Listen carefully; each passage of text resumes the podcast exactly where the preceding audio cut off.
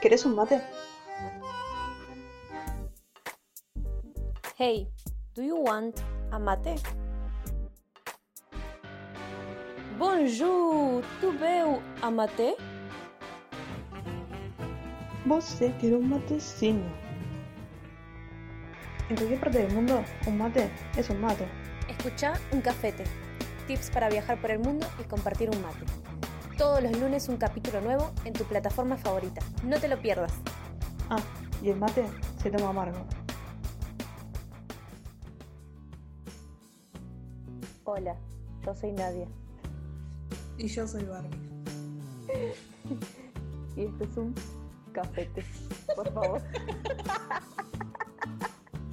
¿Por qué tanta seriedad? Porque el programa de hoy es siniestro, tenebroso, No, yo creo que es más. ¿Cómo se dice? Interesante. Ah, no era esa la palabra, no me importa. Tengo el pelo rosa, Barbie. No sé si te diste cuenta. Sí, igual yo ya te lo vi, pero. Así que. Pero tenés que fingir que no te diste cuenta, que no lo sabías. Aunque, ¿qué, qué te hiciste? Ah, Eso es lo que quería escuchar. bueno, Barbie, ¿cómo estás? eh. Ah. Eh, no, bien, bien. Ponele. Al borde del colapso. Pero no, bien, fuera de eso, bien. ¿Vos cómo estás? Si tú estás bien, yo estoy mejor. Es que no Ah. estoy bien, en realidad. No estoy bien tampoco. Pero nada, eh, para quienes ven esto y dicen quiénes son estas dos locas, nosotras somos, bueno, yo soy Nadia, ella es Barbie, somos un cafete, un programa que se dedica a contar viajes, nos dedicamos a contar nuestras aventuras por el mundo, por ahí. ah. Y bueno, ya terminamos de contar nuestros viajes por Perú, Colombia, Ecuador y ahora vamos a empezar con una nueva sección. ¿Cómo va a ser Barbie? Si le querés explicar un poco a la gente. Bueno, eh, a partir de ahora vamos a empezar un poco a hablar sobre eh, los recorridos que hicimos en Buenos Aires. Que de hecho, antes de que empiece la cuarentena, fuimos a varios lugares y es lo que vamos a contar en estos capítulos, ¿no? Porque siempre está bueno conocer tu, tu ciudad. Que a veces pasa que no conoces cosas que son re comunes. Nada, que está bueno. Y ahora nos vamos a dedicar a eso, básicamente. Claro, haciendo, sí, además de que bueno, la cuarentena nos afectó un montón los planes que teníamos, decidimos dedicarnos a conocer nuestra ciudad, ¿no? Hasta que podamos viajar o ser libres, o Bueno, lo que sea. apenas se levante la cuarentena, ah. Viajamos. Así que nada, recuerden que tenemos una lista de reproducción con todos los capítulos anteriores. Hablamos de Perú, Colombia, Ecuador. Y pueden verlos acá en Spotify. Y también tenemos Instagram por si nos quieren seguir. Subimos fotos de los viajes, que no los ven en los videos. Y nada, eso es todo. Vamos a empezar con el video, con el programa. Bueno, para empezar a hablar de esto, vamos a hablar de un lugar que nos gusta mucho, que es el cementerio de la Recoleta, que es de los lugares más visitados cuando vos llegas a Buenos Aires. Creo que cualquier agencia de turismo, cualquier tour te lleva ahí. Bueno, este cementerio de la Recoleta se encuentra ubicado en el barrio de Recoleta, sobre la calle Junín, al 1760. Y justamente se llama así porque antes era un convento de monjes recoletos, que pertenece justamente a la basílica que está al lado del cementerio.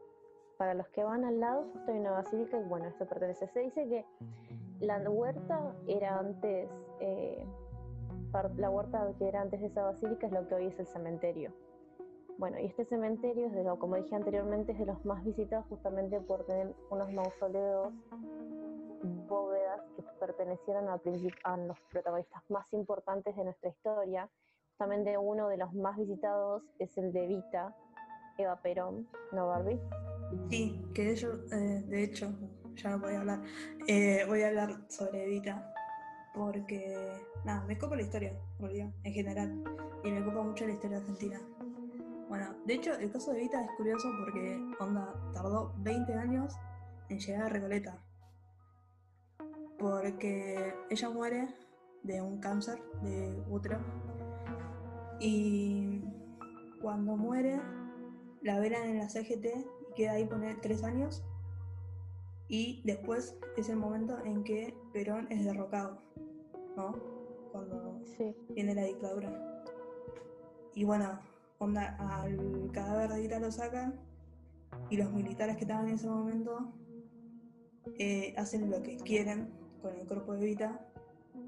Y poner en los años 70 hicieron como una operación de rescatar el cuerpo y es cuando los llevan a, a Italia. Y tiempo después de Italia lo llevan a España, que era donde estaba exiliado Perón. Y a su vez, eh, ¿cómo es esto? Tiempo después, che, igual, aclaro, las imágenes que estamos mostrando como que no tienen mucho que ver, pero es el cementerio, salvo por las dudas. Eh, bueno, nada, lo que estaba contando. Bueno, después eh, vuelve a la Argentina el cuerpo de Evita cuando muere Perón.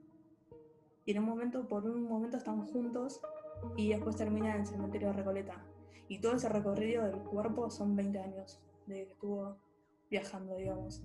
Estuvo perdido, ah, no perdido, como dice, oculto 14 años el cuerpo y después llegó acá otra vez. Y si te pones a pensar, es re loco porque, de hecho, para que venga acá, eh, lo leí, igual no sé si está bien comprobado eso, pero eh, hubo como un intercambio de cuerpos, porque resulta que los montoneros se robaron el cuerpo de Aramburu y en el momento estaba Isabelita, cuando trajeron el cuerpo otra vez.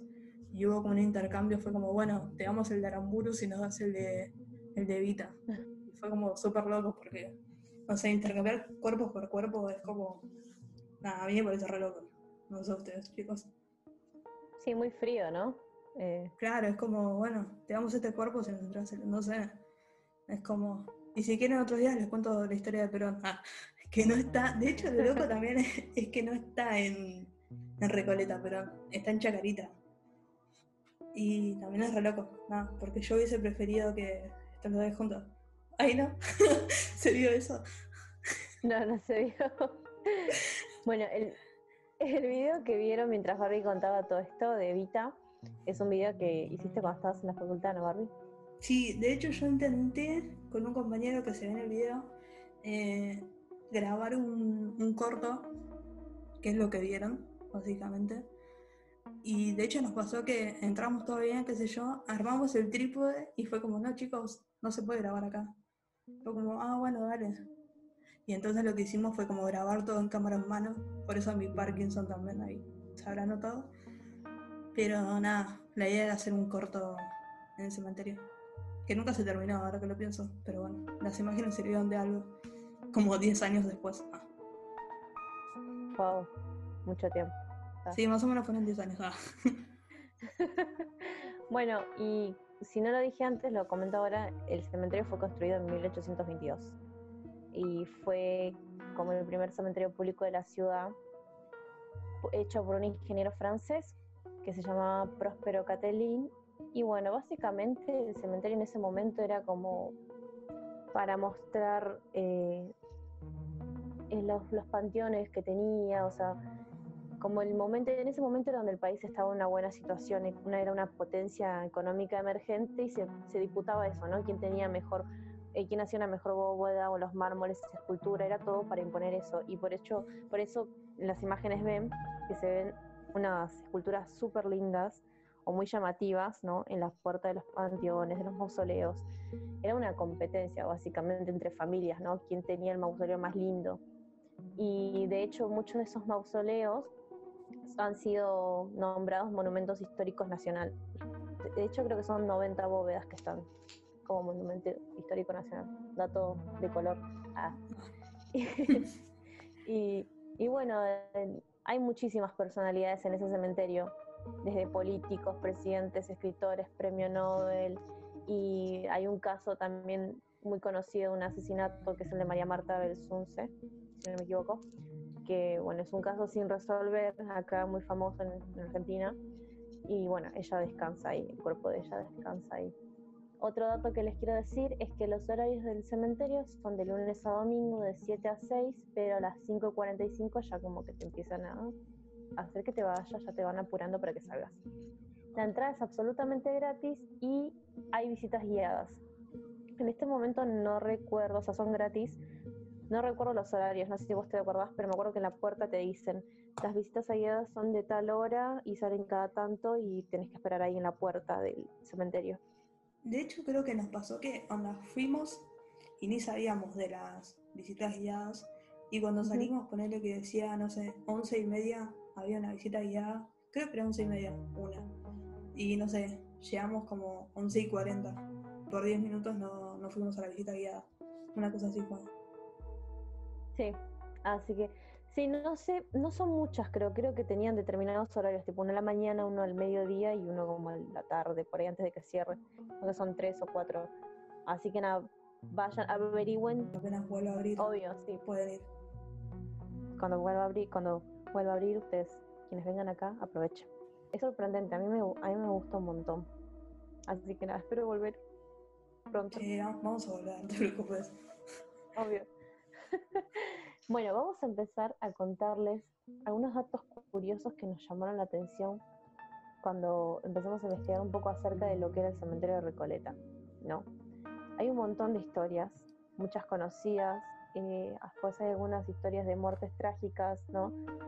Y bueno, vamos a contarles un poco de eso y un top de, o sea, nosotros hicimos como un top de los que más nos gustaron historia de una chica que enterrada viva, que la familia salió a desmentir esto, pero no se sabe, o sea, es como, son esas historias que quedan ahí. La familia dice que sí, pero sin embargo otras personas dicen que no, que vieron que la chica sí, bueno, la historia cuenta así. Eugenio fue un abogado que murió en 1808 y él, la viuda, eh, Luisa, fue que era amante de Hipólito Yrigoyen, quien más tarde iba a ser presidente de nuestro país, ¿no? Eh, que justamente también descansa en la Recoleta, que tuvo, era, como era su amante, tuvo un hijo. Bueno, pero a la vez esta mujer ya había tenido un hijo con Eugenio, quien había muerto antes, se llamaba Rufina, tuvo una hija, ¿no? Bueno, esta chica Rufina murió a los 19 años, se dice que un síncope. La encontró la mucama un día, el día que cumplió 19, muerta en su habitación. Y ella fue sepultada ese día en el cementerio. El 31 de mayo la sepultaron ahí. Días más tarde, cuando la madre fue a dejarle unas flores a la tumba de su hija, encontró el cajón corrido y con la tapa rota. Dicen que la madre de la chica se convenció de que Rufina había sido enterrada viva, que fue como un ataque de catalepsia lo que tuvo, que es como que en la desesperación de estar ahí asfixiada empezás a empujar y, te, y ahí te, y se murió un ataque al corazón después de eso, ¿no? Pero dicen otras que, nada, que en realidad no, que no, eso es mentira, de hecho la familia lo desmiente, porque también dicen, la historia, aparte de la historia dice que la mujer, la madre de esta chica, al enterarse de que enterró a su hija viva, eh, ella sufrió más tarde, o sea, tuvo una depresión y más tarde murió, eh, nada, también murió joven de la depresión con la culpa de haber dejado morir a su hija, sí. No, Igual es muy... anda, anda Sí. alto pánico, ¿no? ¿Vos te imaginás sí, que, es horrible. qué harías si te entierran vida? Onda, Mira, de hecho te digo algo, la foto que estás mostrando ahí ahora es la foto de ella, ¿no? De su tumba. sí. Y que es un dato curioso, porque si bien la familia desmiente eso de que ella intentó salir, en esa foto, que es la foto de su, de su bóveda, se ve como que ella intenta agarrar el picaporte de la puerta. Y es algo como que hace sospechar a quienes cuentan esta historia de que ella en realidad sí murió como intentando escapar.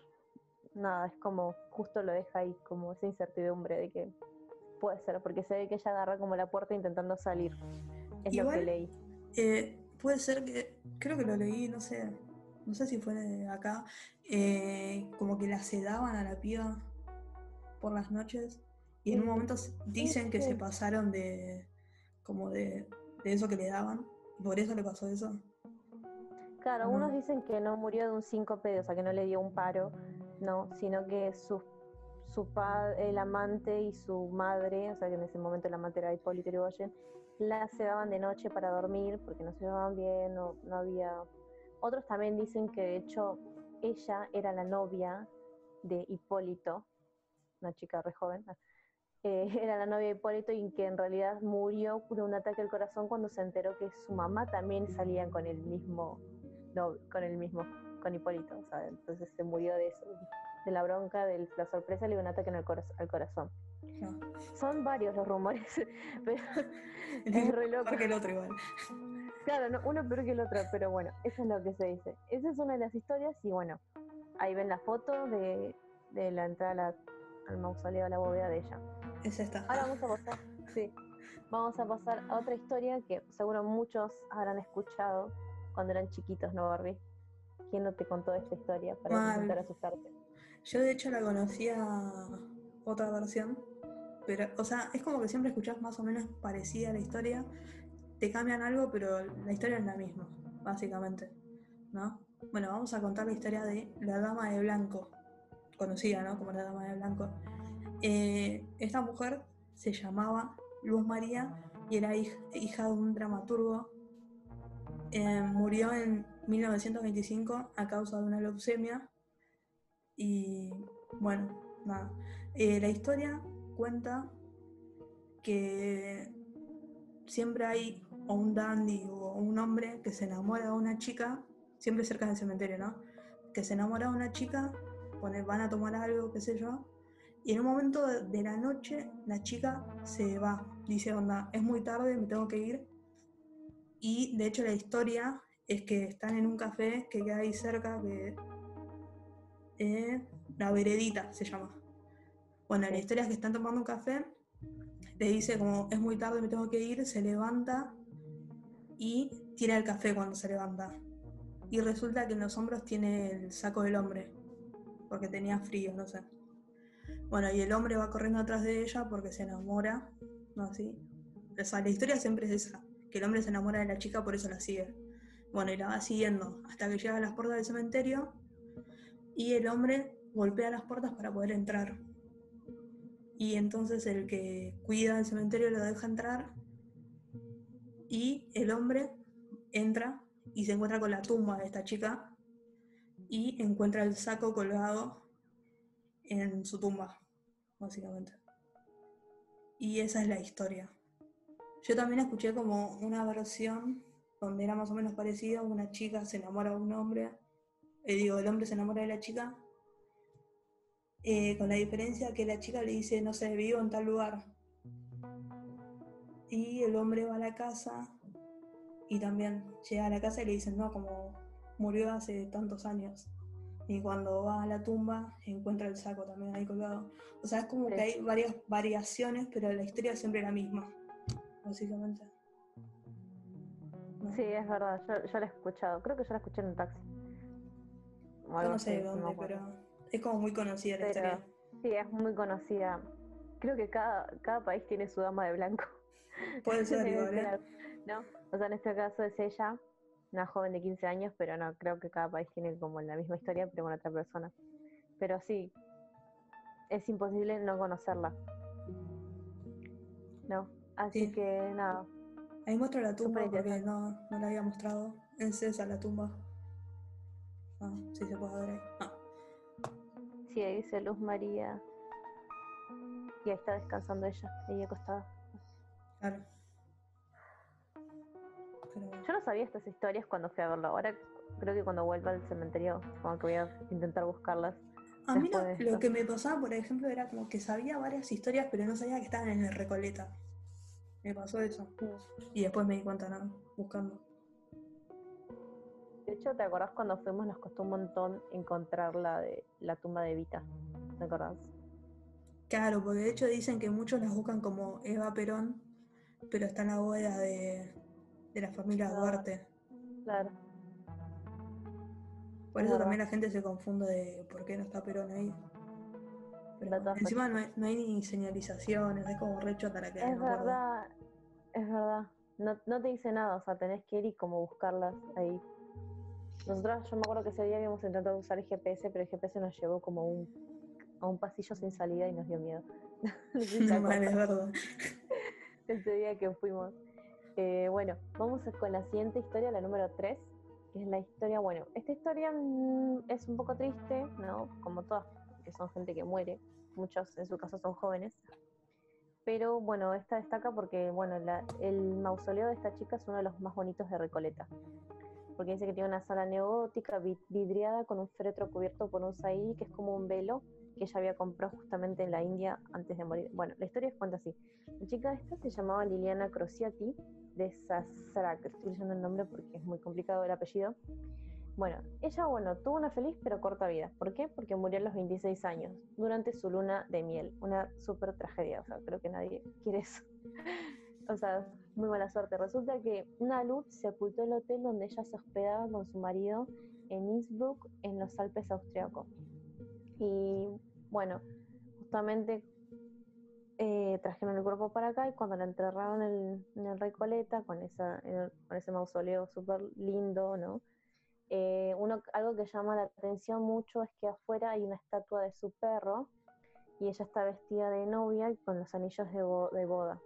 Su perro se llamaba Sabu. Y bueno, el motivo de la leyenda acá, ¿no? Hay una leyenda que dice que la mascota murió en Buenos Aires el mismo día que ella murió. ¿No? Era como la mejor amiga y la mascota murió justo el mismo día que ella. Pero otros dicen que no, que en realidad la mascota había fallecido años antes, muchos años antes de ese fatal accidente. Y bueno, el, el escultor básicamente se basó en la foto, en una foto de ellos dos para eh, hacer esa, esa estatua. Otros dicen que su esposo sí sobrevivió a la luz hay quienes afirman que el hombre murió también ese día y que jamás apareció el cuerpo. Pero bueno, algunos dicen que el fantasma de su esposo continúa adornando todos los días con flores la bóveda de Liliana. Y que el hocico del fantasma, eh, que el hocico del perrito, perdón, está desgastado porque hay un mito que dice que si vos lo tocas, te trae buena suerte. Que ahora que yo no lo sabía eso, ¿eh? De hecho, sabes que no me acuerdo cuando fuimos a ver, no tengo haber pasado por por el mausoleo de esta chica. Yo sí me acuerdo, me acuerdo porque era como el pasillo central, vos entrabas y era como uno de los primeros que había. Pero yo sí me acuerdo. Eso que yo no me acuerdo de nada. no. sí, no, me da una bronca porque me pareció súper interesante la historia. Y aparte vi la foto que Balvin mostró y no, se ve re lindo. Y ahora quiero ir a tocar el hocico. No sé para qué, pero quiero tocar. nada. Claro, yo quiero ir y tocar el hocico. bueno, vamos con la siguiente historia. Sí. Barbie. Eh, sí, la, siguiente se llama El caudillo de pie. Que el caudillo Facundo Quiroga eh, había pedido que cuando lo entierren el ataúd estuviera de pie, porque era una tradición de los caballeros castellanos. Y de hecho, en 2007 pasó que un arquitecto, un arqueólogo y un historiador eh, entraron a la bóveda y rompieron la pared para ver si esto era real. Y de hecho descubrieron que sí era real porque estaba de pie. Eh, pero no pudieron sacar los restos porque, bueno, nada, no, consiguieron el permiso, digamos. Pero nada, es súper loco que te entierran de pie, no sé, ¿qué pensás vos? es como... Sí, y además creo que de hecho eh, tampoco se pudo saber porque dicen que hay una leyenda que a los pies del caudillo descansan los restos de su esposa, que había sido como su último deseo también. Claro, pero, no, lo comprobaron eso. Claro, nunca lo pudieron comprobar, pero se dice eso. Súper, no sé, aparte que tu esposa descanse a tus pies, o sea, no, eso tampoco me gusta. es como... claro, es como, quiero, quiero que estén los pies míos porque... bueno, siempre estuvo así. No, muy efectivo, no me gustó. Pero bueno, igual eran otras épocas, qué sé yo. Igual no lo defiendo para nada, ¿no? Pero eran otras épocas. Las creencias eran diferentes, qué sé yo. claro, como que se toleraba o se permitía ciertas cosas en esas épocas porque no se veían como mal, estaba de alguna manera normalizado. Claro, que ahora se vería aberrante, ah, pero sí. Y que de hecho nosotras lo vemos como raro, claro. ¿no? Me imagino, nada que ver. Onda, viste, los Simpsons, cuando el señor Vance le dice, quiero que te entierren a mis pies. No sé si acuerdas de ese capítulo. no. Te importa, hace de cuenta que sí. Ah. Pero los que se acuerdan, por favor, dígale a Barbie, sí, sí, yo me acuerdo de ese capítulo. O sea, yo soy fan de los Simpsons, pero no me acuerdo de este momento. No se estaría notando en este momento. Ah. Perdón. Bueno, vamos con el siguiente. bueno, cortemos acá y vamos con el siguiente. Bueno, este a mí me llamó la atención. No es de algo tenebroso, pero sí me pareció curiosa la historia. Porque creo que me va a pasar eso. No, mentira. Eh, bueno, es un matrimonio que se odiaba y se amaba, básicamente. Bueno, este era el matrimonio de Salvador María del Carril y Tiburcia Domínguez. Altos nombres. un matrimonio. Sí, es, algo que a mí también te lo mencioné. los nombres son muy, muy, muy peculiares. Ah, igual me encantó. Ah. bueno, eh, bueno, dicen que en este matrimonio eh, había poco amor y mucho destrato, no se llevaban para nada bien. Y bueno, este hombre, el marido, fue vicepresidente de José Urquiza y no le gustaba la manera de derrochar plata que tenía Tiburcia, que era una compradora compulsiva, compraba joyas, perfumes, vestía todo lo mejor, ¿no? Y llegaron a un punto de pelearse tanto que el marido publicó una carta donde anunciaba todo, eh, donde anunciaba básicamente que no se iba a hacer cargo ni un peso de sus deudas. Y ese día, Tribucia, como enojada en esa furia, dijo que nunca volvería a dirigirle la palabra a su marido y no hablaría cuando él estuviera presente. Y de hecho dicen que lo cumplió y durante 21 años no volvió a escuchar la voz de, ti- de su mujer, básicamente, este hombre. Y ni siquiera las veces que se fueron de vacaciones juntos, que es algo súper loco. O sea, yo quiero, quiero me, me hubiera gustado estar ahí ¿no? y ver todo eso, porque no sé si Igual, puedes o sea, cumplir algo así. ¿te imaginas algo loco. ve- 21 años sin hablarle a una persona que tenés que estar todos los días? Por eso. Es re zarpado. Sí, no. O sea, me- yo cuando leí esto dije, wow. Bueno, y dice así, dice que cuando él murió, ¿no? Ella descubrió que había heredado parte de la fortuna de este hombre.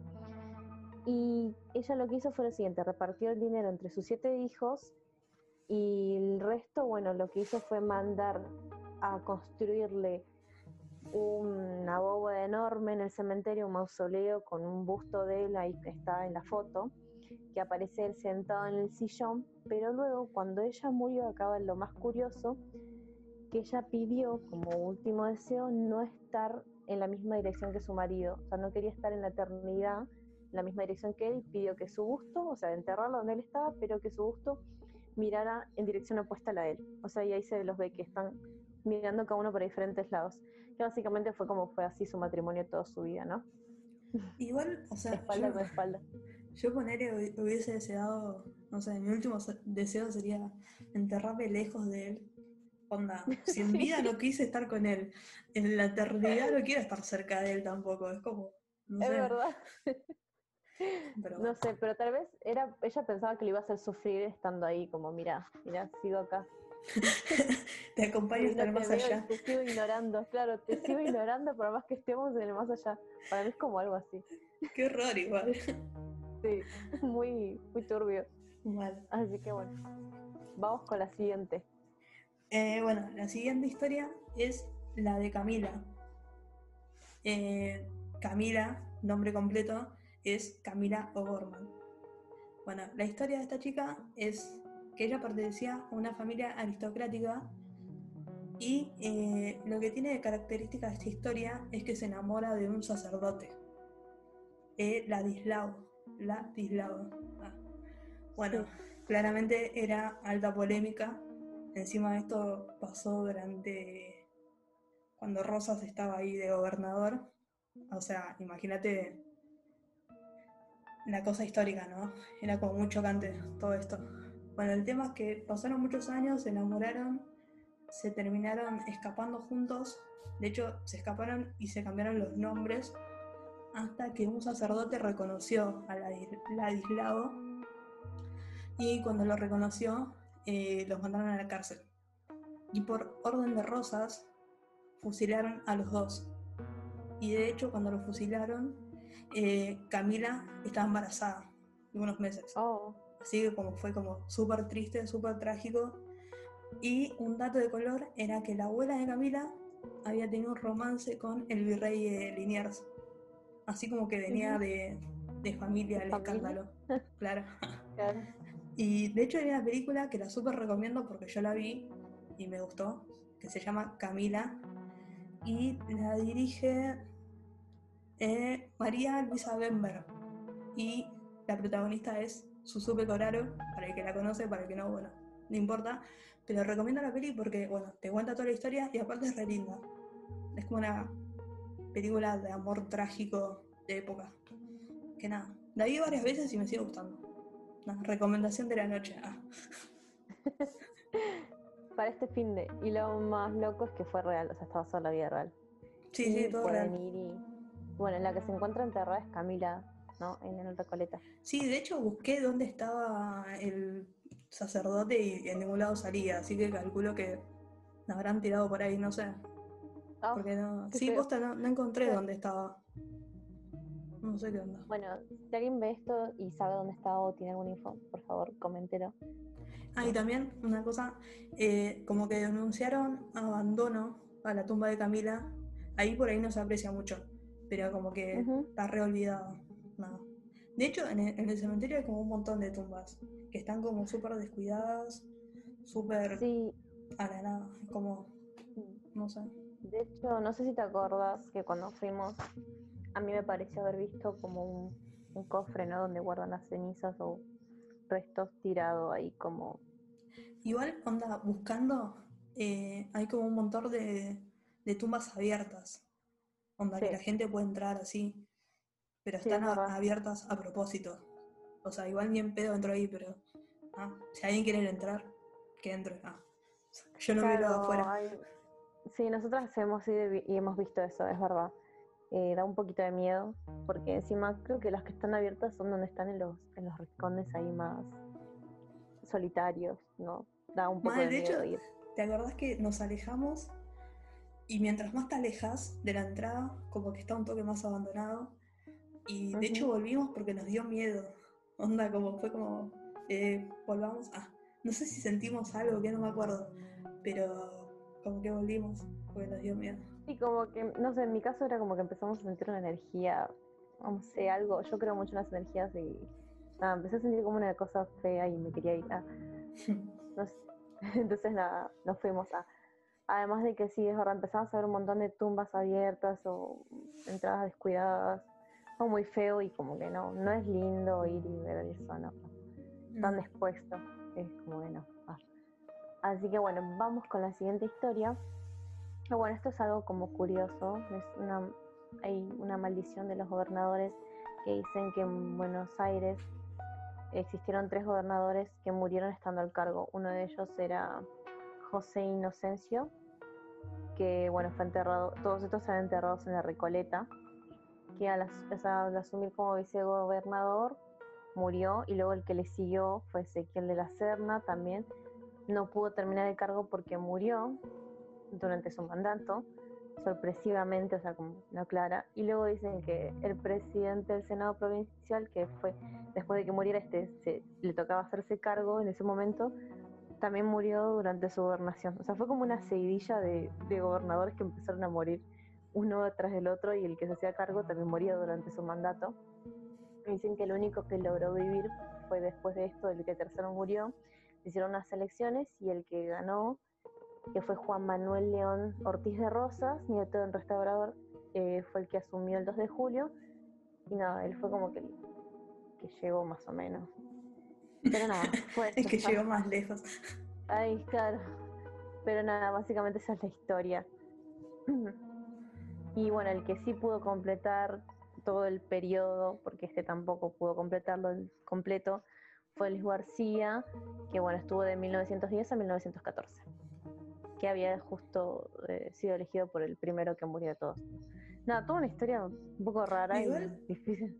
O sea, yo Sí. después de escuchar todo eso es como, no, no quiero asumir, deja que pase el que sigue.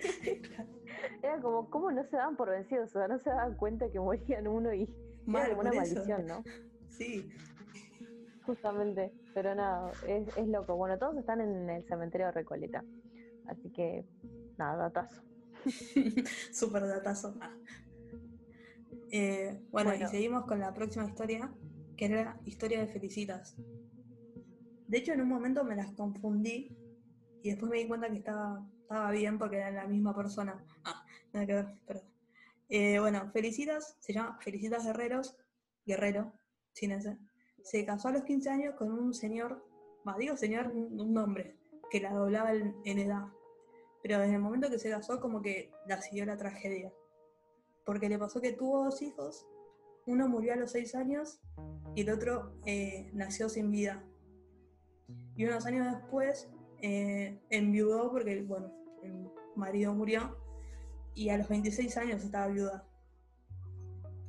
Y a pesar de esto, el marido le dejó como una gran herencia y encima era considerada como la mujer más linda de ese momento, entonces como que tenía muchos pretendientes.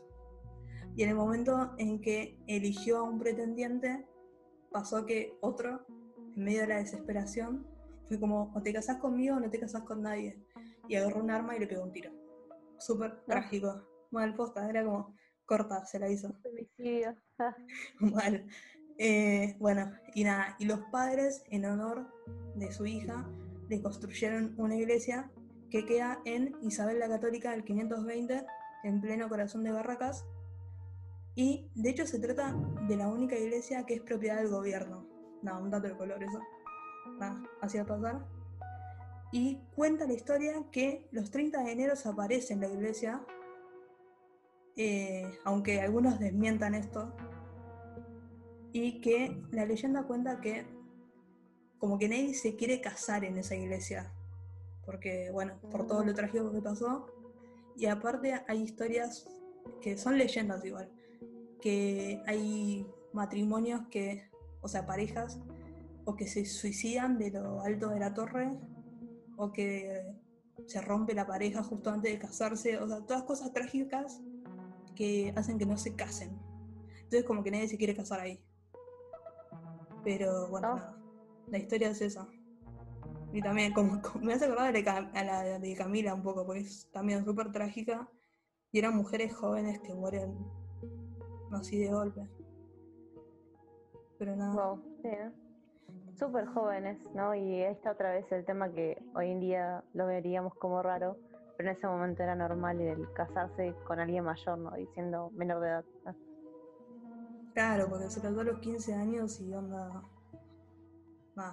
En este momento sería alto pedófilo, chabón.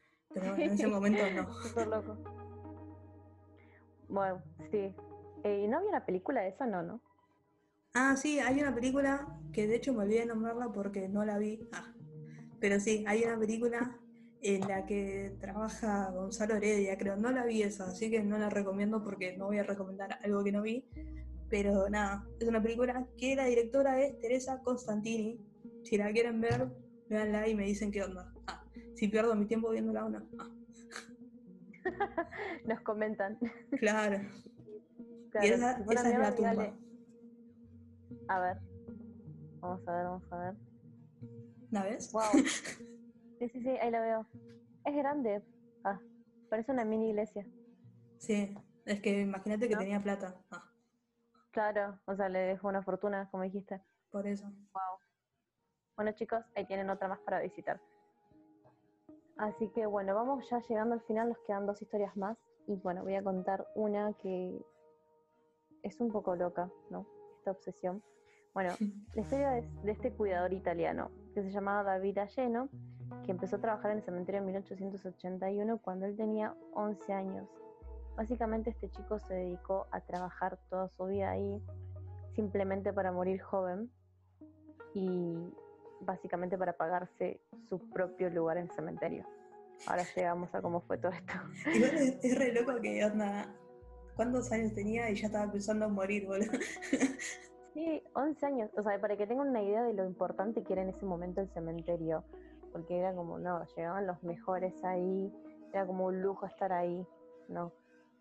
Era algo demasiado ostentoso llegar ahí, tener tus, eh, tu, bueno, tu, tu, ay, no me sale, tu tumba ahí. Así que nada, bueno, básicamente este chico, como dije, empezó a trabajar a los 11 años y era feliz, o sea, haciendo su trabajo, pero siempre como que envidiaba esos mausoleos majestuosos que él tenía que cuidar, que eran muy lejos del, de su vida, del presupuesto que él tenía. todo eso cambió cuando un día su hermano ganó la lotería en 1910 y ese premio lo repartió con todos sus familiares. Eh, este chico David viajó a Genova, en Italia, donde le encargó a un escultor llamado Achille Canessa, si, no sé si lo dije bien, que hiciera su propia lápida con una estatua que justamente lo representa a él con todas sus herramientas de trabajo, ahí pueden verlo en la foto. Y bueno, cuando regresó a Buenos Aires, se compró una parcela en Recoleta y renunció como cuidador. Y el mito, que acaba como lo curioso, dicen que él se suicidó ese mismo año. Algunos dicen que bebiendo veneno, otros dicen que de un disparo, pero dicen que lo cierto es que en realidad murió de un traumatismo cerebral cinco años más tarde. Va, otros dicen que lo oficial es eso, que murió el 31 de agosto de 1915, pero en realidad otros dicen que no, que él como era su obsesión toda su vida lograr tener una, una- un lugar en el cementerio, cuando pudo se mató para lograr para que fuera enterrado ahí. Es lo que dice. Igual, Pero bueno, ahí está. yo lo creería eso, porque era como su deseo de- desde chiquito. De vida, claro. su Claro, proyecto capaz que de lo único, lo único que quería era terminar ahí, onda. Yo le creo. Ah, Claro. Yo creo en ti, David. claro. Así que bueno, sí, es un poco loco. Mi proyecto de vida jamás hubiera sido ese. No, ahí te das cuenta un poco cómo era la situación antes. Mi proyecto de vida es estudiar algo, no sé qué todavía, ah, y, No lo y decidí. viajar. Aún no lo decido a mis 24 años y viajar. Así que nada, ¿no? Pero totalmente diferente, pero bueno, todo era, era otra época. Es algo que nada, también nos llamó la atención en todas estas historias, ¿no? Sí. Así que bueno, vamos con la última historia, Barbie. La última, pero no la peor. Ah, no la peor. bueno, la, historia, la última que elegimos es la de Firpo. ¿Quién es Firpo? Luis Ángel Firpo era un boxeador argentino que se lo conocía como el toro de las pampas. Que lo que tiene en particular este boxeador es que en 1903, en un 14 de septiembre, peleó con Jack Dempsey, que era como el campeón de Estados Unidos en ese momento, por el título mundial de peso completo. Pero no solo eso, hay como, todo, ¿cómo se dice? Una polémica en esta historia. Porque Sí. resulta que peleó contra Dempsey y parece que un golpe lo tiró afuera del ring, ¿no? Y de hecho como que contabilizaron y pasó más del tiempo de que se cuenta normalmente. Y de hecho ayudaron a Dempsey a subir al ring. Onda, ni siquiera subió No. por sus propios medios. Y eso no es lo peor. Lo peor de todo es que ¿sabes quién ganó la pelea? Dempsey. Sí, posta. ¿En serio? Te juro. Que de hecho, eh, hablando con mi hermano, me contó que en ese momento como que Argentina quería romper relaciones con Estados Unidos, cosa que nunca pasó, ¿no? Pero como que estaban tan enojados que, nada, tuvieron la intención, pero no pasó. Pero nada, súper injusto. súper, súper injusto. Eh, de hecho, me acuerdo que también me contó mi hermano que en ese momento las peleas, por la época, ¿no? Se escuchaban por radio. Y como que en ese momento se cortó la transmisión y volvieron cuando el chabón ya estaba adentro del ring. Anda, súper turbio, todo. Sí. Pobre chabón igual, lo recagaron. Y creo que después no, Bueno. No, volvió a pelear más por el título el chabón. Porque fue como, si me van a volver a cagar, ¿para qué voy a pelear? Ah. Y ahí ¿Y vemos. murió de algo? No, murió después de viejo.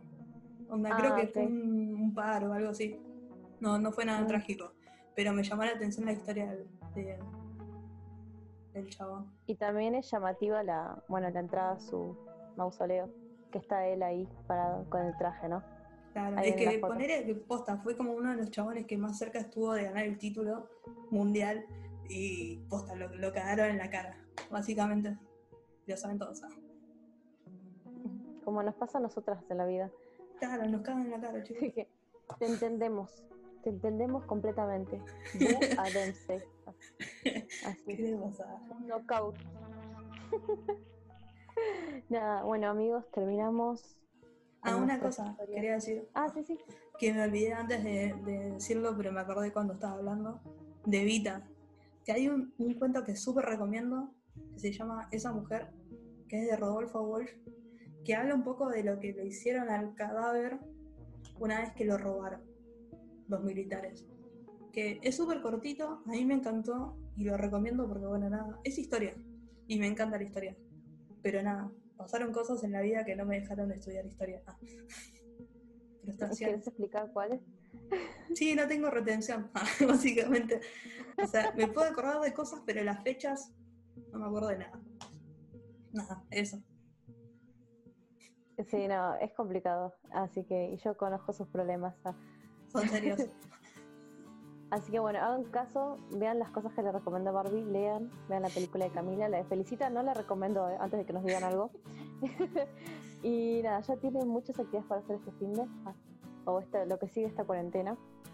Mal. Así que llegamos al fin de otro programa con esta nueva etapa, hablando de nuestro Buenos Aires querido. La próxima semana no sé de qué vamos a hablar. Ah, Igual no te preocupes que siempre va a haber algo para hablar, ¿eh? Podemos contar más No, sí. historias de ultratumba, personales. No sé, vamos a de Es verdad. Pero nada, necesitamos que alguien nos comente algo, ¿no? Saber qué es lo que quiere. ¿Alguien puede decir algo, por favor? Pueden expresar sus opiniones, lo necesito para vivir. Así que bueno, eh, creo que esto fue todo. Ya no vamos a seguir hablando más. Ah, eh, los esperamos la semana que viene con un nuevo programa hablando sobre las frustraciones de Barbie. No mentira. Son muchas. Ah, Eh, ya vamos a ver, eso será una sorpresa. Vamos a ver si seguimos haciendo estas historias dedicadas al rincón de la ciudad o, no sé, hablamos de nuestras tristes, tristes vidas. Así que eso fue todo el podcast por hoy. Espero que les haya gustado nuestras historias.